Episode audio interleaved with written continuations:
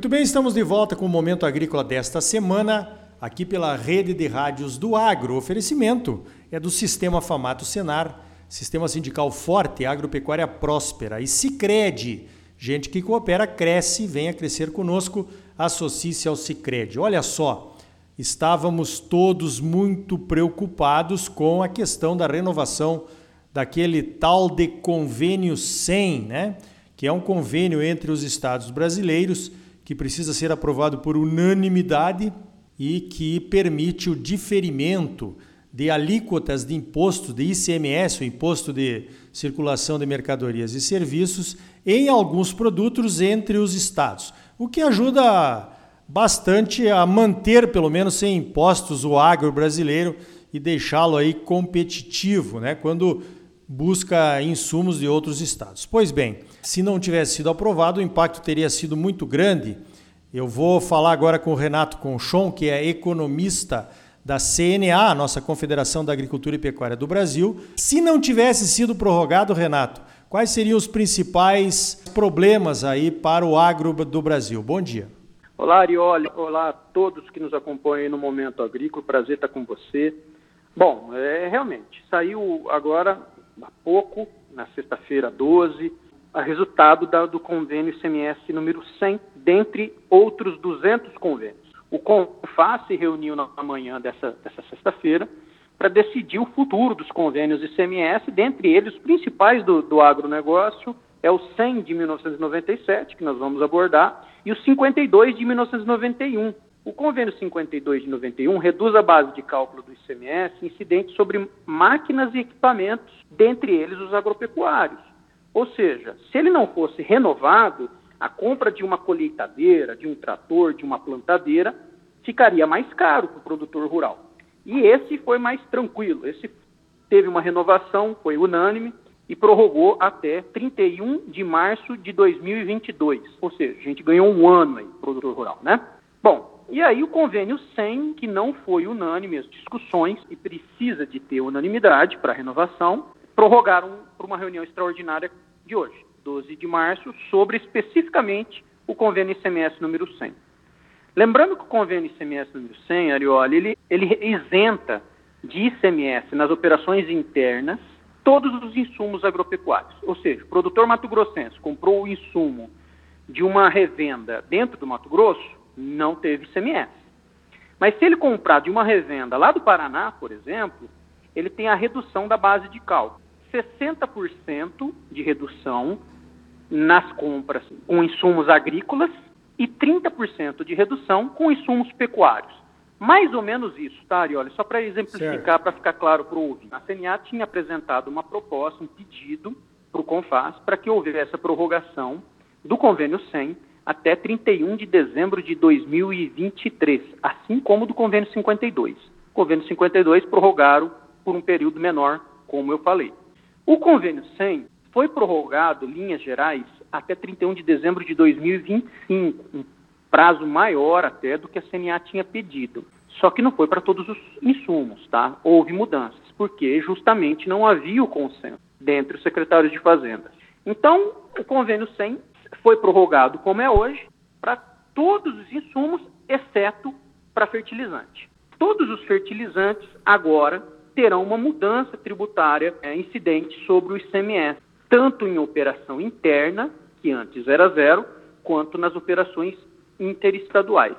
Essa foi a principal mudança divulgada pelo CONFAS na manhã dessa sexta-feira, tá, Arioli? Beleza, e isso passa a vigorar agora em 1 de janeiro de 2022, né? Esse ano ainda os fertilizantes estão isentos, né? Agora, isso aí, eh, como é que vai funcionar, Renato? Eu vi que todo ano vai aumentar um pouquinho até 2025, como é que foi decidido aí? Exatamente, boa pergunta, Arioli. O que, que mudou do ponto de vista prático, especificamente para os fertilizantes?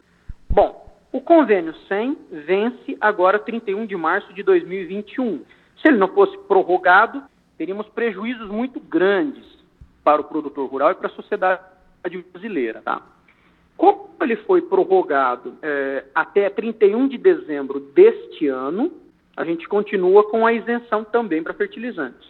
A partir de 1 de janeiro de 2022, acaba com esse modelo atual e começa-se a cobrar 1% é, de ICMS nas operações internas, que antes eram isentas, e nas operações interestaduais, que antes eram tributadas.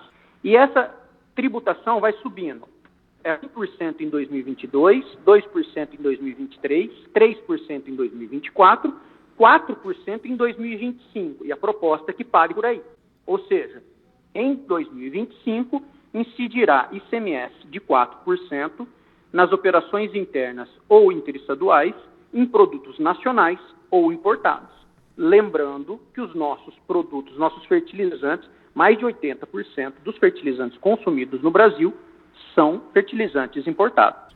Então, é uma escadinha que vai nos levar até 4% da incidência sobre o fertilizante, tá bom? Aí, olha, é, é, é essa mudança que nós tivemos. Muito bem, Renato. Quer dizer, vai de pouquinho em pouquinho o pessoal vai conseguindo o que quer, né? Que é tributar o agro de formas indiretas, já que a Lei Candir não permite a tributação das exportações. Então vão dando um jeitinho. Agora, outro dia eu fiz uma matéria aqui com o secretário nacional de Política Agrícola sobre justamente o Plano Nacional de Fertilizantes, porque o Brasil é altamente dependente das importações, como você falou. Essa tributação, na sua opinião, Renato, ela muda o cenário de forças em relação aos fertilizantes nacionais e os importados? Como é que fica essa situação com essa tributação agora sobre todo mundo? Muda, muda. As peças do tabuleiro do, no mercado de fertilizantes se alteram a partir de agora, tá? Principalmente porque, Arioli, porque o fertilizante importado, por força de decreto-lei, ele era isento nas operações internas. Então, quando a gente compra uma tonelada de fertilizantes vindo do Marrocos, por exemplo, ela vinha com 0%. Só que lembrando que na importação tem o frete, tem as custas de, de desembaraço aduaneiro e tem também o AFREM. O que é isso? É mais um tributo que a gente paga sem saber. É o adicional de frete para a renovação da marinha mercante, hum. que incide sobre os fretes de longo curso, ou seja, dos fertilizantes que vieram do Marrocos, com uma alíquota de 25% sobre o preço do frete. Bárbaro. Ok? Então, é, esse é o cenário da importação. O cenário nacional está concentrado em poucas ou pouquíssimas empresas que produzem fertilizante no mercado nacional. Tá? É, a gente sabe, a gente, todo o setor agropecuário, ninguém em sã consciência não defende uma ampliação da produção nacional. E nós precisamos que o setor de fertilizante nacional tenha uma competitividade grande. Mas nós não vemos com bons olhos que essa competitividade seja ampliada em detrimento à cobrança de um tributo sobre o concorrente, que nesse caso é o fertilizante importado. Ou seja, a gente não houve, não, nós não tivemos um ganho de produtividade, uma redução de custo que promovesse a competitividade da indústria nacional. O que nós estamos vendo hoje é o encarecimento do produto fertilizante importado. E quem vai pagar essa conta ao final do dia, ao final da safra, é, é o produtor rural. Então, assim, especificamente em relação ao Plano Nacional de Fertilizantes, nós apoiamos, a CNA apoia, nós acreditamos que seria uma boa proposta, que seja uma boa proposta, que venha mecanismos para incentivar a produção nacional mas nunca, de maneira alguma, a gente quer que isso, que essa ampliação, se dê em detrimento à cobrança do tributo do concorrente, que é o importado. É, porque isso acaba aumentando o custo para o produtor. Então não adianta ter competitividade com aumento de custo, não combina, né?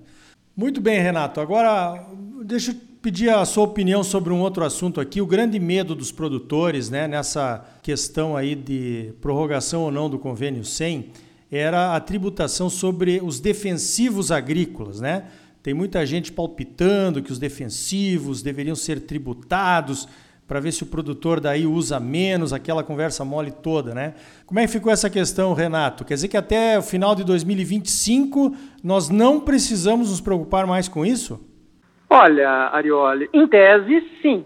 Em tese, a decisão do, do CONFAS, que prorrogou é, os benefícios do, sobre, sobre defensivos químicos, por exemplo, até 31 de dezembro de 2025, nos traria essa tranquilidade até 2025.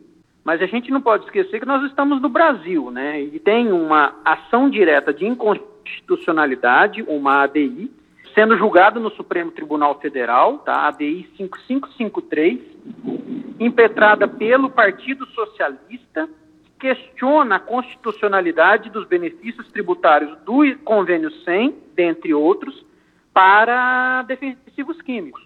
E o ministro relator é o ministro Faquim, e ele já divulgou seu voto, que foi contrário, julgando inconstitucional os benefícios do convênio 100 sobre defensivos químicos. Ou seja, a gente vai ter que acompanhar muito de perto a decisão do Supremo Tribunal Federal em relação a esse tema. Embora o CONFAS já tenha sido declarado que não visa tributar defensivos com essa notícia divulgada hoje, dia 12 do 3, a gente pode ter novas mudanças a partir do julgamento do Supremo Tribunal Federal, que está, nesse momento, com pedido de vistas pelo ministro Gilmar Mendes.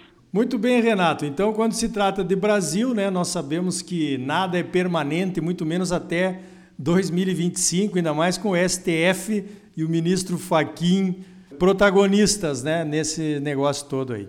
Eu conversei então com o Renato Conchon, economista da CNA, que está acompanhando de perto todas essas modificações aí e desdobramentos. Eu queria agradecer a tua presença aqui no Momento Agrícola, Renato, e parabenizar pelo trabalho aí na CNA, hein?